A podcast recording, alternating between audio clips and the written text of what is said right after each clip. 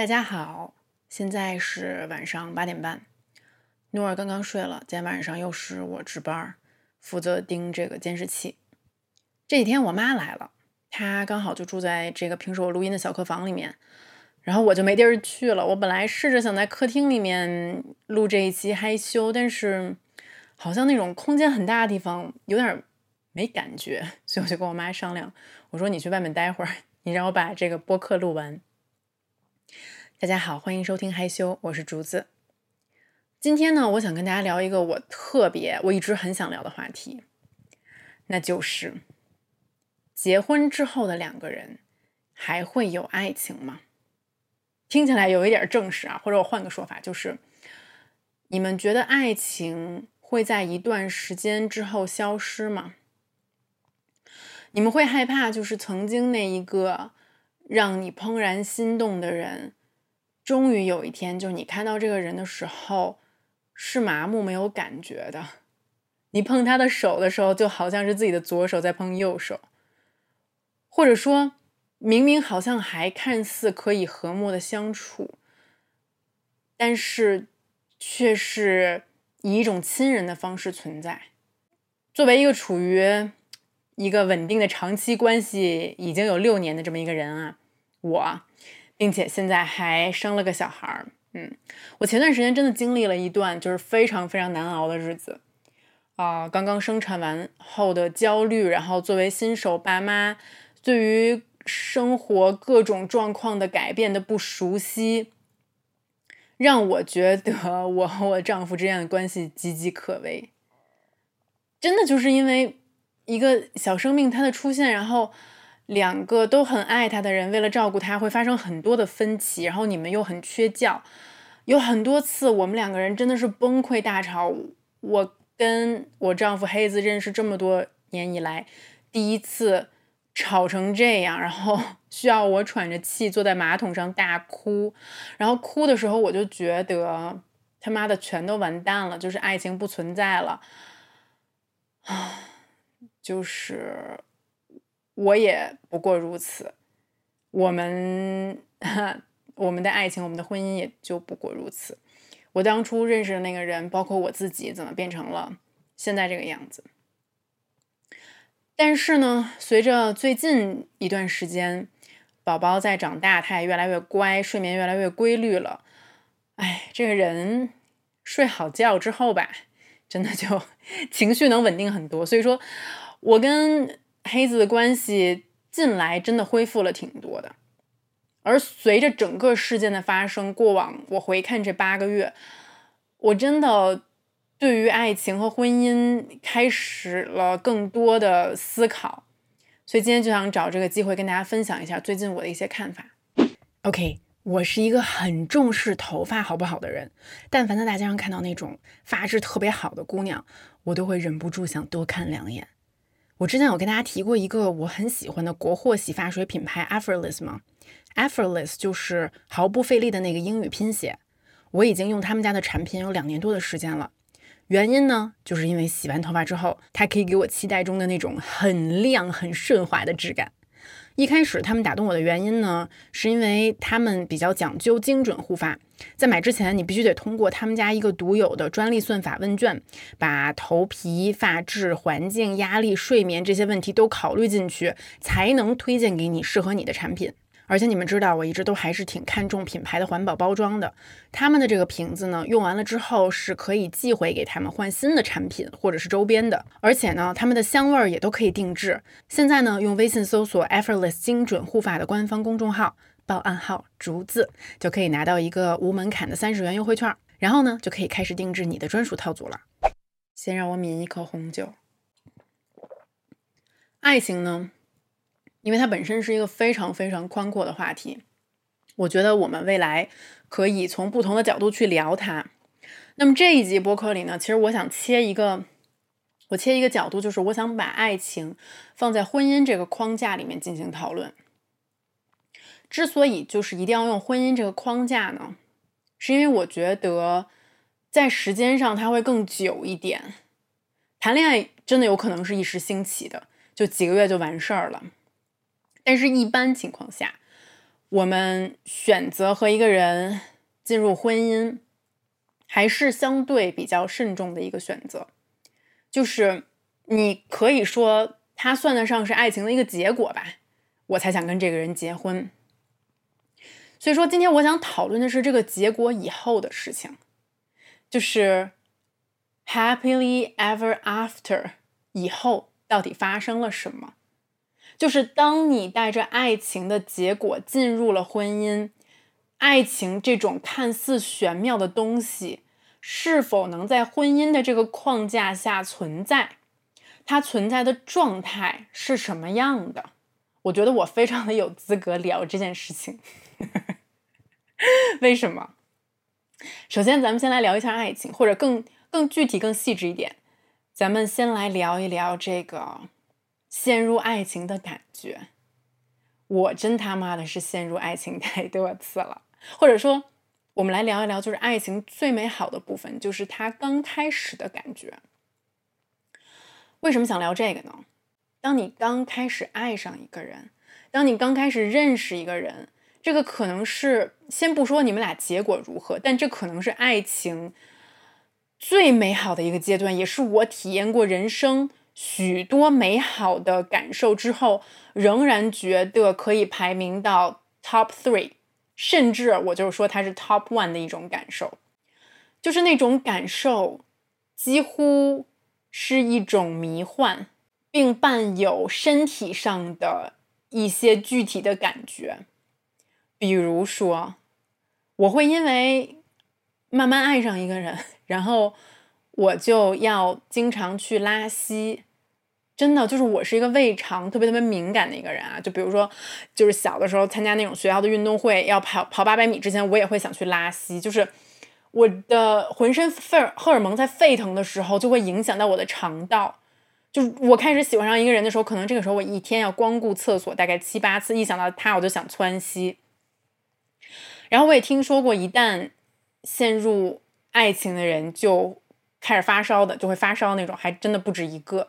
好像就是一个对我们来讲意义重大的人突然出现在了我们的生命里，真的可以引起身体的一些连锁反应。我年轻的时候一直觉得爱情这件事情解释不清楚，就没法解释。你让我说我为什么爱上这个人的，我可能就会跟你说，我觉得就是一种感觉，就是一个 feel，你知道吗？然后我也经常听身边的朋友说，我也不知道我为什么喜欢他。我就是喜欢他，或者说，嗯，因为他对我好，所以我喜欢他。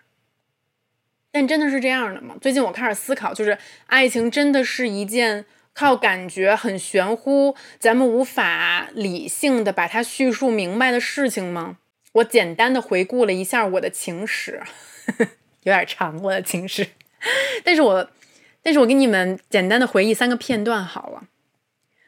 第一个片段呢，就是我情窦初开的时候，算是我的第一次暗恋吧。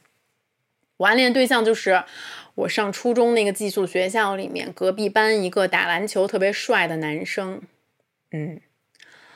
其实我真的跟他不熟，我就是就是经过操场的时候看他在篮球场上。就是可能扣过几个篮吧，嗯，不好意思，可能初中都小皮个扣不了篮，反正就是看他飒爽英姿过一下，然后在食堂里面又偶遇过一下，然后可能就是跟身边的好朋友说，哎，他好帅什么之类的，然后好朋友就是会带有一种怂恿说，你不会喜欢他吧？然后我可能就真的喜欢上了他，就是那种少女情愫涌上心头的感觉。就我到底对他了解多少呢？我可能就是只是打听过他的名字，然后知道他学习不好，那种迷恋，我觉得我们应该很多人都经历过吧。就那种迷恋，我们现在都可以知道，它其实是非常不真实的。我到现在都分不清，可能有多少是被当时那个热播的动画片儿《灌篮高手》影响的。就是我甚至分不清哪部分是幻想，哪一部分又是真实的。就是我到底是喜欢这个人，还是我喜欢我喜欢一个人的感觉。所以，如果你具体问我说你当时到底暗恋他什么，我可能只能说，啊，他打篮球打得很好，他长得挺帅的。其他的部分，关于这个人具体的性格，我恐怕到现在都不知道。就幸亏他当时没看上我，你知道吗？幸亏当时他跟更漂亮的女孩谈了恋爱，幸亏我俩最后没好，不然如果如果我俩真的是，就是我随便瞎说啊，如果我俩真的结婚，然后我说我我丈夫的优点，在我眼中只有打篮球打得好，我也不确定 就是我俩这种感情关系可以持续多久。然后我想跟大家回忆的第二个爱情的片段呢，就是我陷入爱情的片段，是我成年以后在伦敦和一个英国的建筑工程师，我们俩恋爱过一段时间。我觉得这算得上是我成年之后记忆比较深刻的一段恋爱，就是他还是给我留下了挺多美好的回忆的。虽然说他最后把我给甩了，就是说起来真是我。我少进中，我真的很少被人甩，这可能是另外一个话题，分手的话题。但是就是，就是我觉得主要是我为什么对这段感情记忆犹新，就是因为我真的很少被人甩。他胆敢跟我分手，我觉得这个结果令我深深的对这一段感情记忆犹新。但咱先不说这分手这事儿吧。嗯，我们俩刚认识的时候，我觉得他长得还挺好看的。不好意思，我真的就是一个颜狗。我我后面跟你再探讨我颜狗这件事情，但是在我很多年轻的记忆里面，我就是这个人长什么样，真的对我很重要。我为什么这么肤浅？我也应该检讨一下我自己的这种肤浅。但是这个男生呢，他长得还挺好看的，他是属于那种斯文类型的，就是有点斯文败类的那种那种类型，你懂吧？金发，然后鼻子很细很尖。啊，然后他是北伦敦人，呃，我就是还挺喜欢，就是伦敦的口音其实细致下来，啊，也可以分，比如说是南伦敦的口音，然后，嗯，东伦敦的口音，就是原来那种有点工人味儿的那种口音，然后也分北伦敦人的口音，还有包括可能就是西伦敦，就是切尔西那一带比较 posh 的口音，他刚好就是那种我很喜欢北伦敦人说话的那个味道。你们你们知道 Amy Winehouse，她其实就算是北伦敦人，就是有一点点小小的痞痞的那种感觉，但总体来讲又是 proper 的，嗯，然后啊，就如果说这些还不够，我觉得我最终可能是因为他的音乐品味而对他一下有了感觉，嗯，就是我俩第一次约会，我记得是，嗯。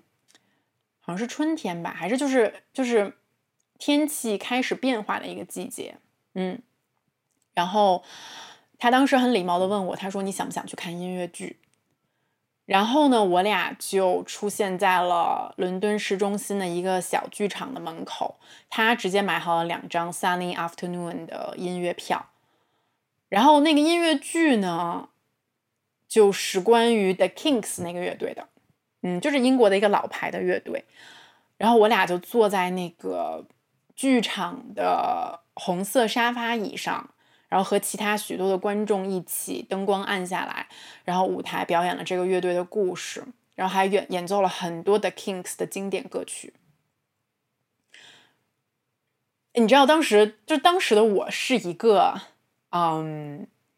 就是 算上一个小小的文艺文艺女吧。然后等我们听完最后一首《Waterloo Sunset》，你们听过 The Kings 的这首歌吗？就是他们很经典的一个歌曲。我唱的不好，但我随便给你们哼一下，你们就感觉一下啊。Dirty old river, must you keep rolling, flowing？不好意思，有点太低了，低不下去。等会儿再再让我试一遍啊，有点丢人。嗯，As long as I gaze on。Waterloo sunset, I am in paradise. Every day. 哦，OK，OK，不唱了。反正就是 我唱好几遍，我不知道最后我自己剪的时候会用哪个版本。Anyway，请大家原谅我的歌喉。总之呢，就是这样一个英伦老牌摇滚乐队的歌曲。然后我们看了这样的一个。关于他们的音乐剧，然后听完《Waterloo Sunset》就是滑铁卢日落这首歌之后，走出了剧院。那个时候天光还在，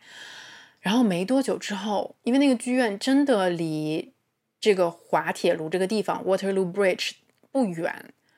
然后我们就溜溜达达的，真实的走在了 Waterloo 大桥上面。然后我的手里面还拿着一杯就从前面的酒吧 顺走的没有喝完的白葡萄酒。然后我们两个人站在滑铁卢大桥上面，看到远方就是伦敦的夕阳。然后我转过头看着他，我能感觉到当时的风，那种春末夏初的有一点微凉的风，然后吹动着我的裙角。我转过头看他，他的侧脸很好看。我是会在这一刻为了安排，就是为安排了这一切的人怦然心动的。如今想来，就是我会觉得爱情中非常可贵的，人类很可贵的一些瞬间，就是我们可以在某种说不清道不明的氛围里面，因为一种瞬间似乎成为了知己的那种感觉所倾倒，在那一刻非常暂时的。喜欢了一个人，那种感觉是真实的，被爱情冲昏头的感觉。嗯，他是更接近于成年人的爱，他会比我当时喜欢上隔壁班的男生的感觉的原因都要清晰很多。而当我真的真的遇到我愿意嫁的那个人的时候，我的妈呀！我跟你们说，重度眩晕，就是。现在想得起来，就是我遇到黑子的那一年，二零二零一六年吧，嗯，然后还是三百六十度的被冲昏头，就是那种被热到先放到烤箱里，再放到微波炉里面，然后在它太阳下面暴晒一个夏天的那种冲昏头。我刚遇到他的时候，我从来都没有想到爱情会有这么大的劲儿，你知道吧？那种劲儿就是我可以被撞到九霄九霄云外去。就是我们第一次见面的时候，我就能感觉到那个劲儿有多大了。就当我推开那个酒吧的门，然后看到一个西装笔挺的男人坐在我面前，他站起来，身高差不多一米一米九，然后我在心中就，我的在心中就开始绽放了一朵小小的花。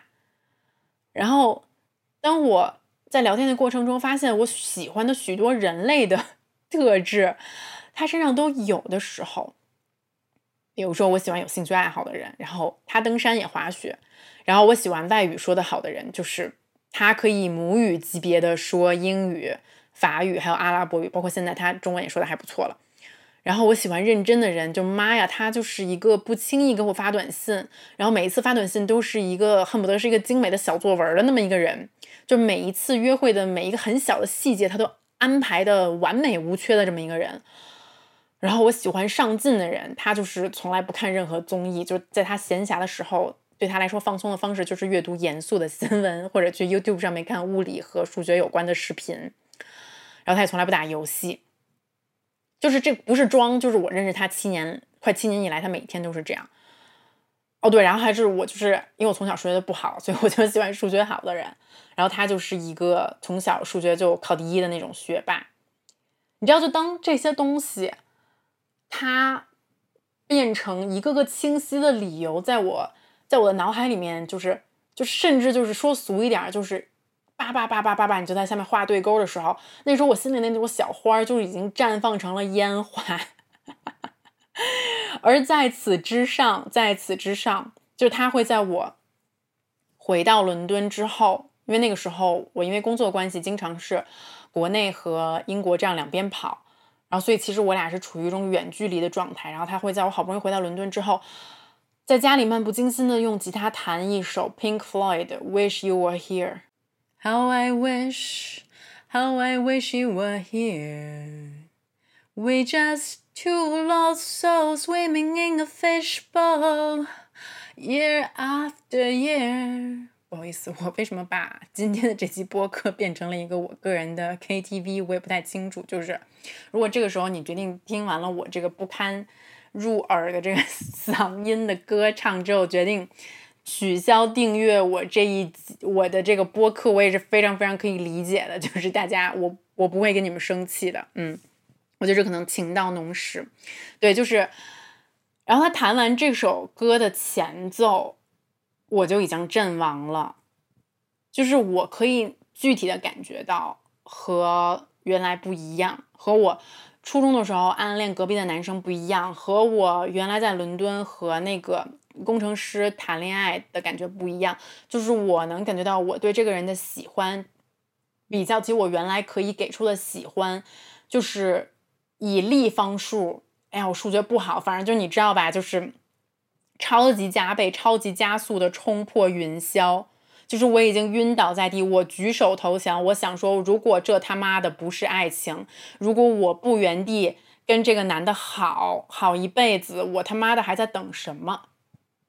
就是这个是一个爱情开始到底有多么的强烈，多么的浓，多么的有爆发力，给我带来的认知，就是给我记忆上面就是。所所留下的一个痕迹，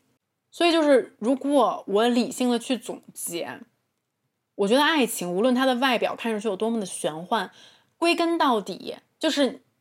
如果它是一段真正的好的爱情，归根结底最本质的，你知道是什么吗？爱情就是两个人对于对方优点的迷恋，而你到底爱上了对方什么优点？这很重要，你知道吗？就是像我刚才回忆这三段故事的时候，从一开始一个懵懂的状态，我好像只是喜欢了一种感觉，到后面我自己变得越来越成熟，我谈恋爱谈多了，我慢慢摸索出来了一个规律，就是我越来越喜欢的这这这个人，就是他身上具备了越来越多我欣赏和我崇拜的优点，甚至很多东西是我做不到的，比如说数学好，我就是他妈的数学算不明白。而比如说，有的时候，女孩会说：“嗯，我喜欢他，就是因为他对我好，或者就是说我喜欢他是因为他追我了，我喜欢他是因为啊，他给我买了一个包，我喜欢他是因为他带我去吃了一个我没吃过的饭。”就如果说。以我现在的这个比较理性的去思考、去回忆，我觉得如果说你喜欢人家一个理由是这些东西，那我劝你再好好想一想，因为这些都不算是这个人的优点。什么是一个人的优点？什么是一个值得被爱上的人的优点？我举个例子啊，比如说为什么，嗯，为什么五阿哥会喜欢小燕子？啊。不好意思，就是我也不知道为什么这个是我中间我脑子里的第一个第一个例子，就是好，那咱们好好想一想，就是其实五阿哥跟小燕子的感情就是那种灰姑娘与王子式的爱情，对不对？那一般灰姑娘吸引王子的，就说通俗点儿，第一个就是外表。那小燕子是啊，他妈的怎么遇到五阿哥的来着？哦，对。小就是五阿哥看到小燕子的第一眼，还是眼前一亮的，因为那个时候小燕子是不小心被箭射到的。然后五阿哥当时就过去，我记得好像就是看到他，然后小燕子那个大眼睛在那咕噜咕噜的转，然后五阿哥就觉得说它是一只漂亮的小鹿，对不对？那么后面除了她的外表之外，五阿哥爱上她还是也是因为她是一个天真浪漫、非常耿直率真的这么一个姑娘，跟他在宫里见到的别的姑娘不一样。那么小燕子为什么会喜欢五阿哥？说真的，我觉得这个题比较难解，因为小燕子，小燕子真的看上去就是一个没有什么情欲的人。不过呢，五阿哥啊，就是还是蛮帅的啦，而且他武功也好。然后那个小燕子。就是是个三脚猫功夫的那种嘛，所以我觉得这也应该是个吸引力，而且最重要的，他毕竟也是个阿哥嘛。哎，算了算了，我不想说这个，我不想我不想分析这个了。就是在听到这里，你是不是就想取消订阅了？我自己都想取消订阅了。那我们再换一个比方好了，就是我们来说一下，嗯，让我想想，《傲慢与偏见》里面，《傲慢与偏偏见》里面那个女主，嗯，Elizabeth。她为什么会喜欢 Darcy？Come on，Mr. Darcy 很完美，好吗？就是哪个女的不会喜欢 Darcy？就是高富帅这些东西都是表象的，最重要的 Mr. Darcy 还是一个重情重义的人，而且重情义这还是在一个起承转合，在一系列误会之后才表现在女主面前的。而为什么 Mr. Darcy 会喜欢那个伊丽莎白呢？她当然是漂亮的呀，她也是挺聪明的，而且她在那个年代她是挺特立独行，她是比较独立的那种女孩，对吧？所以你看，就是一个爱情具体的发生，你具体的爱上一个人，一定是爱上了他的优点，你是你是有迹可循的。那上面我不小心举了两个就是高富帅的故事。五阿哥和那个达西先生的故事，那我们找一个平凡出生一点的、平凡出身一点的男子的例子好了。嗯，比如说许仙，白娘子为什么喜欢许仙？听众朋友们，我这一段真的没有在跟大家开玩笑，我是认真的在想一个例子来证明我刚才的这个论点，就是白娘子喜欢许仙，难道只是为了报恩吗？嗯，首先咱们先说一下，就是许仙为什么喜欢白娘子这一点，我觉得还是非常容易说明的。这么一个美丽大方、善良睿智的女人，谁不喜欢？我也喜欢，好吗？嗯。但是许仙的优点是什么？我们大家好好想一想。许仙首先，我觉得他还是挺正直的。我记得，我记得在电视剧里面，就他虽然是一个穷书生，但是就是别人让他干那种。不正直的事情他是不会去做的，他就是还挺踏实老实的这样一个男人。其次呢，我觉得许仙其实是一个 feminist，你们觉不觉得？许仙是很疼爱白素贞的，而且他也很敬重白素贞，尤其是在当时古代的那个环境里面，你知道这样这种男的非常难得的，人家白素贞可是修炼了几千年的蛇妖，人家有多聪明啊啊！你知道吧？我记得就是这个白素贞经常就是能看得出来许仙看不到的一些东西，然后给许仙一些指点。你知道这个很多很大男人的人是绝对受不了的，可是许仙就会很谦逊的说什么啊，还是我家娘子说的对。就是我觉得就是许仙身上有很多品质，放在当代也是放也是发光的。所以说，就是白娘子喜欢许仙，我觉得是有道理的，嗯。而且相反，我不知道你们有没有看过一本书，叫做《比试》，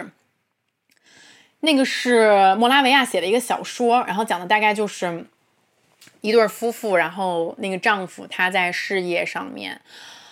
嗯，遇到了一些挫折之后呢，他老婆对他非常的冷淡和鄙视，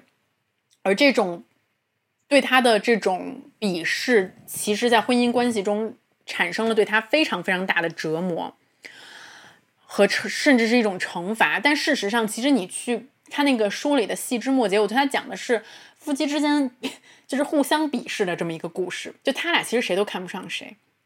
然后讲的是，就是如果在一段婚姻里面，你们对对方都充满了鄙视，你们的婚姻是会怎么样逐渐塌陷的这样的一个故事。其实我也经历过类似的感情关系，就是就是和一个人有点模棱两可的就在一起了，然后之后怎么看对方就有点不顺眼。现在想来，就是当时我在的那段感情关系里面，我喜欢上对方的原因就是非常肤浅，就是对方的优点，在我看来，他最大的优点就是他长得帅，就他长得好看。就我现在说出来，我也非常非常的不好意思，就是我也觉得。我这样开诚布公的说，非常非常不尊重别人。但是事后我自己总结，就是当然再加上他其实还是有一些艺术上的才华的，我们俩就在一起了。但是呢，就是因为我觉得这个原因它是不充足的，导致后来我们会因为非常多原则性的问题吵架，比如说在哪里生活，在哪里工作，生活的责任感等等。其实我觉得这里面。并不代表有谁对谁错，往往一个一对情侣在原则的问题上吵架的时候，真的没有对错之分，只是代表你们俩不适合。但是因为这些原则性问题上面、价值观上面的矛盾，我就会看他越来越不顺眼，他也看我越来越不顺眼。而你知道，就是很多时候我都觉得，在两性关系中的男性，尤其是需要一点点来自对方的崇拜的。但是我就是装不出来，你让我这么骄傲的一个人去随随便便崇拜一个一个别人，那简直太难了，好吧？就是我要是不崇拜你，我就真的是不崇拜你，我就是能不表现出来我看不起你已经不错了，就这也是我非常非常大的一个缺点，给我真的招惹了很多人生的麻烦啊。我自己现在也在改，但是当时对于我很稚嫩的我在那段感情关系里面就是这样的，所以我当时看这本书《笔试》的时候，我特别特别特别能理解那种感受。而这种两性关系是非常非常不健康的，这也就是为什么我在聊这个话题的时候，我回想其实过去的。这半年多的时间，虽然我跟黑子吵了很多很多的架，但是让我觉得很庆幸的一点，你知道是什么吗？就是我们俩从来不会因为原则性问题吵架。什么是原则性问题？在我看来，就是比如说丧偶式育儿，就是他我们生了这个孩子，但他不去养，这个在我看来是原则性问题。还有比如说是什么，在工作中的上进心，我觉得也是一个原则性的问题。就是我们既然选择了，既然我们一共同决定了生这个孩子，那就代表我们的生活开支会有各方面的升高。那如果说只有我在工作上努力，但是你不努力，那我觉得这也是一个原则性的一个价值观上的问题。这些问题上我们都没有，这些问题上我们都高度一致。我们俩基本上吵的点都是那些鸡毛蒜皮的小破事儿，但是当时就不知道怎么着，就是情绪来了，就是刹不住车。但是我事后回想，我事后总结每一次吵架。我都觉得非常非常庆幸，不是因为这些原则上的问题。但是刚才我描述的那段感情，其实，在挺长的一段时间里面，都成为了我的一个阴影。当时我年轻嘛，我就会觉得说：“操，老子不相信爱情了。”其实我现在想来，就是我也想跟其他的姑娘说，就是很多时候你这样想，并不是因为真的是这样。姑娘，你只是爱上了一个错的人而已，你只是需要一个你真心欣赏和崇拜的人而已，或者没有这个人，咱们自己活也挺好的。就说到这儿，我想，我想说一下这个关于，就是关于仰慕的这个问题，就是因为仰慕可以是很表象的，也可以是很深层次的。比较表象的一个仰慕呢，可能就是这个人长得好看，这个或者这个人家里有钱，但是。你要区分哪一些优点是他天生就有的，而哪一些是后天才有的。比如说，我从我自己这个血泪的颜控经验告诉大家，就是与其喜欢好看的人，大家还是不如去仰慕一些后天袭来的优点，就更加长远一些。所以说，这也就是为什么 我刚开始跟我的丈夫黑子好的时候，他是一个身高一米九几，然后体重大概只有。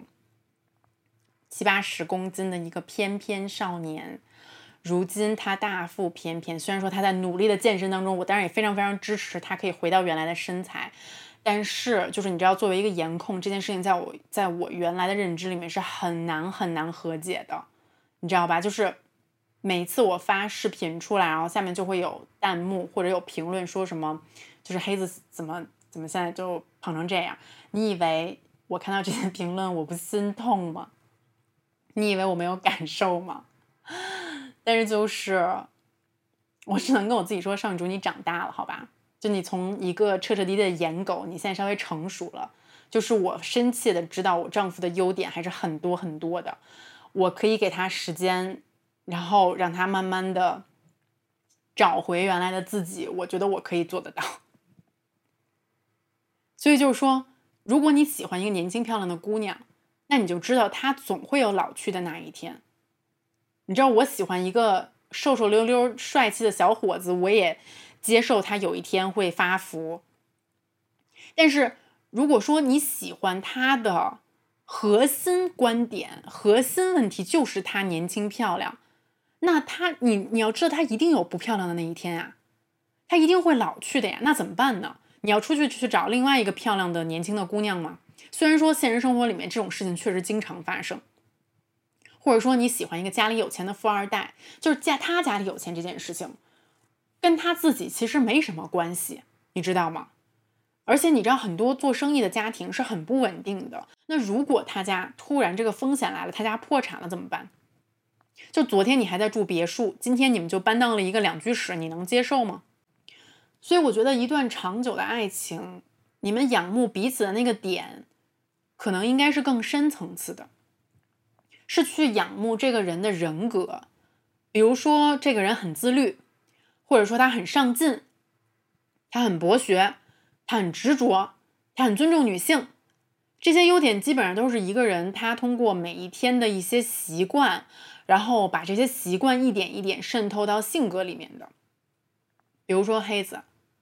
他可能是我认识的 literally 最认真的一个人，没有之一。他做他这个人做什么事儿都无比认真，我们的同事可以可以来力争。就甚至除了工作，他在生活中的方方面面也非常非常认真。除了刷碗，就他这个人刷过的碗上面经常还沾着酱油呢。但是在生活里面，比如说如何跟我一起 co-parent，一起怎么管理孩子，他真的是我见过最认真的爸爸。咱们先加个之一吧，就是，嗯，外国人有一句话就是说，再好的妈妈可也呃，再好的爸爸也比不上刚刚及格的妈妈。但是我真的不同意。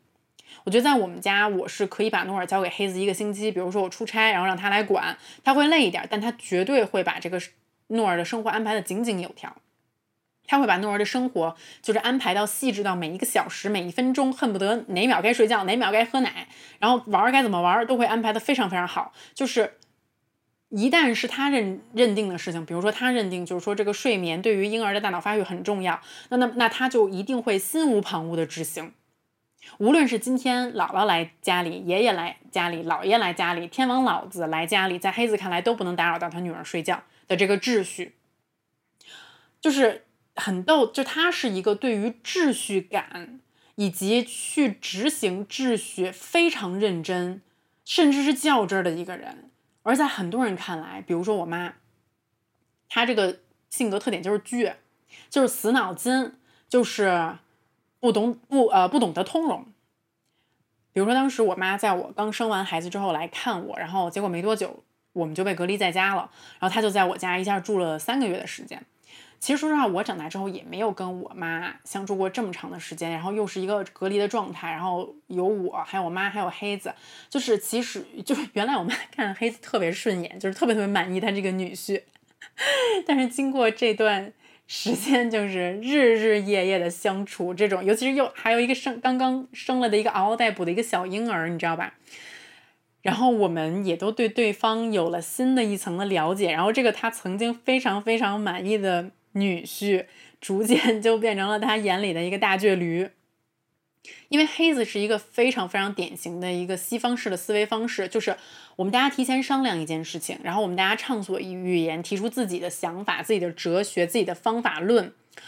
然后比如说，就是诺儿的这一天，他该怎么安排？然后他应该一天睡几个小觉？他应该喝几顿奶？他是应该被哄睡呢，还是自己睡呢？他吃这个辅食是应该别人喂他呢，还是自己吃？我们要把所有即将发生的这个事情讨论清楚，然后制定一个非常清晰的规则。一旦我们把这个规则定下来了，我们大家都同意了，然后我们执行就好了。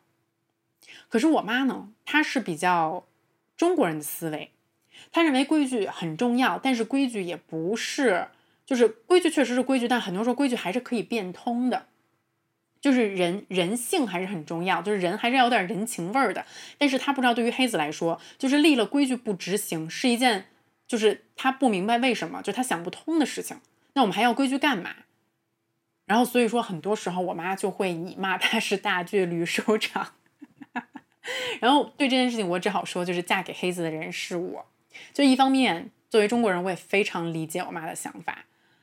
就是我觉得我们很多时候还是比较好说话的，然后或者说是我们比较灵活。然后我因为我有很多次跟黑子大吵，也都是类似的这些问题。当然呢，就是真的吵架那些小屁事儿，我已经记不起来了。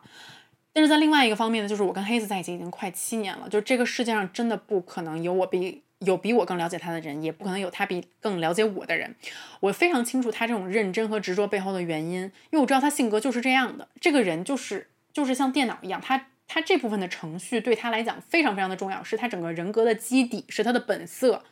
所以你知道，人有的时候真的是很矛盾的，就是在你没有那么了解这个人的情况下，你从远处看，你觉得他很优秀，他很自律，但你不知道这种优秀和自律后面，就是这这种执着后面是。一个非常非常有原则的人，他对生活确实要有这样的条条框框，他可以，他才可，他他才可以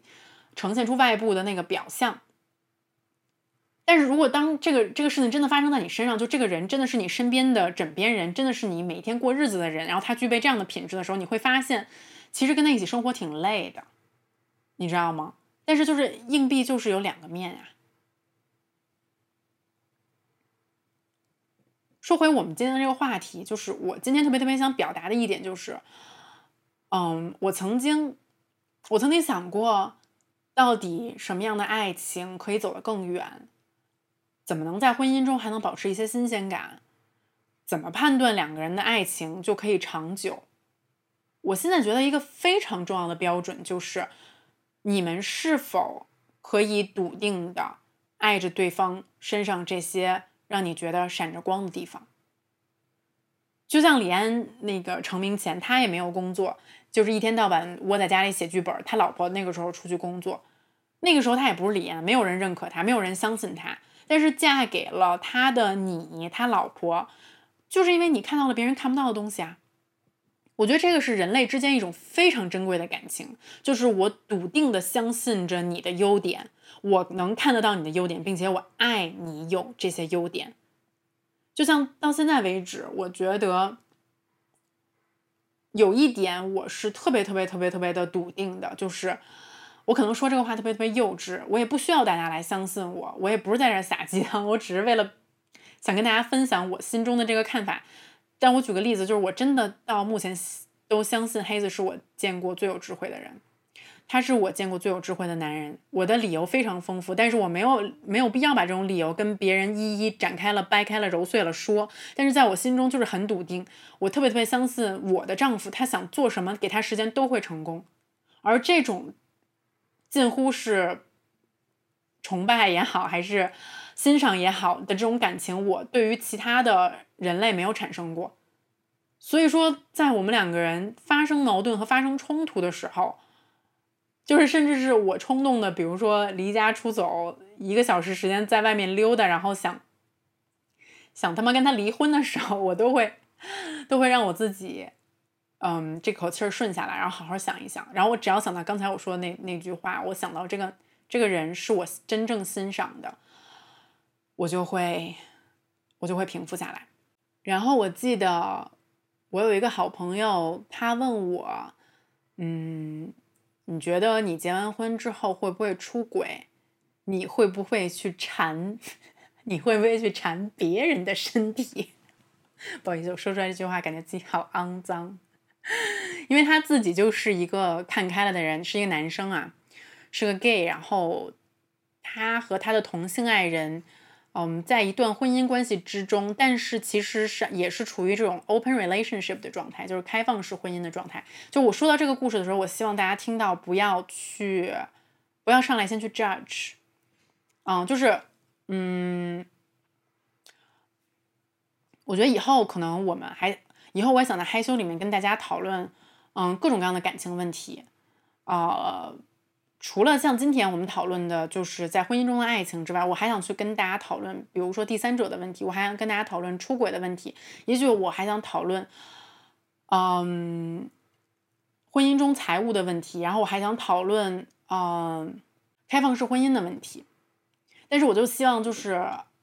如果你打开了害羞听的话，如果我讲到哪怕令你不那么愉快，在让你在价值观上不那么认同的地方，也先不要急着去。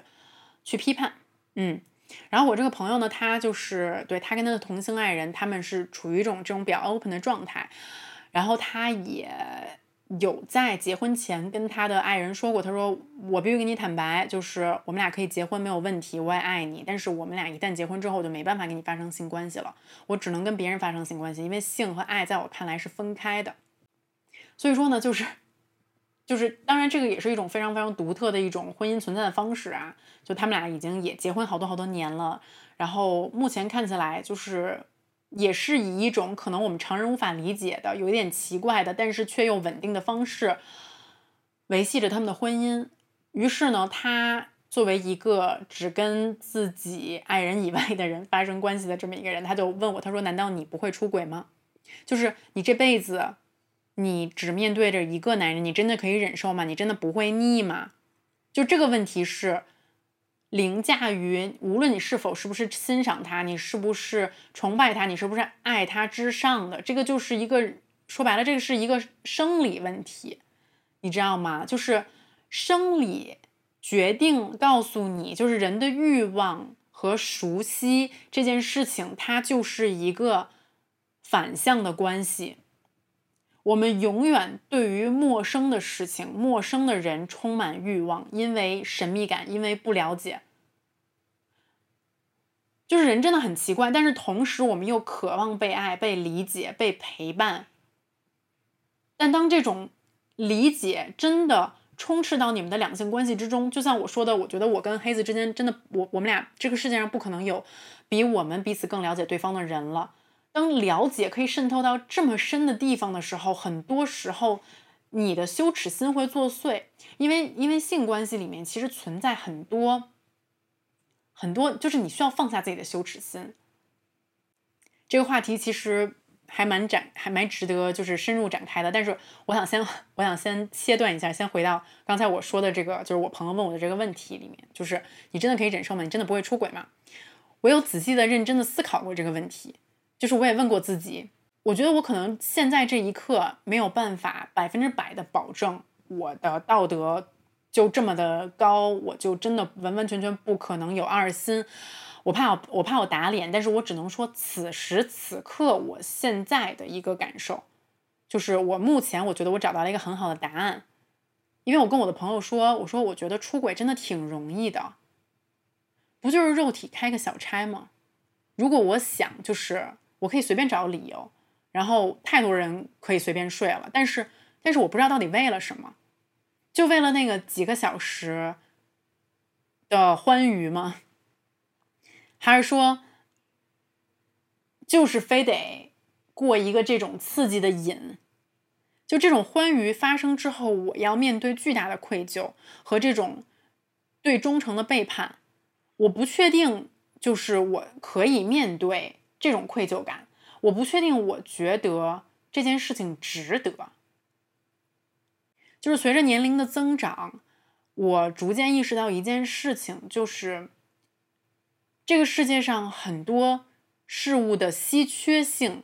是非常迷人的，是非常珍贵的。什么东西是稀缺的？可能我们要说，嗯，地球上的某一种矿物质是稀缺的。大熊猫是稀缺的，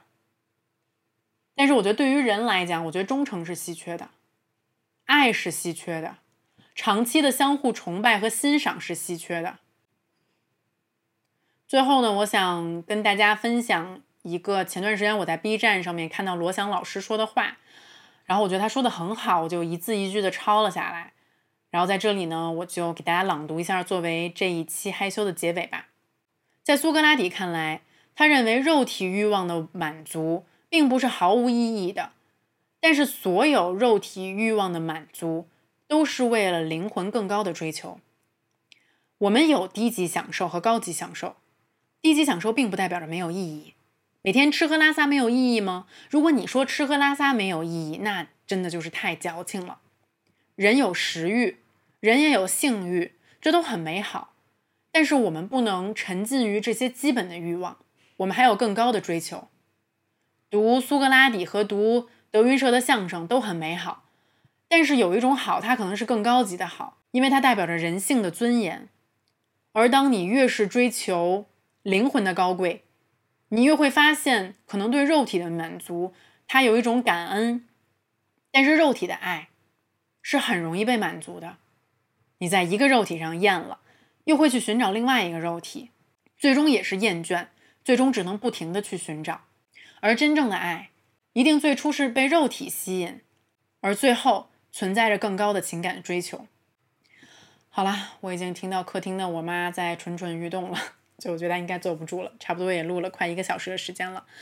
这一期的害羞就是这样，因为录的比较急，我都没有来得及问问题，所以说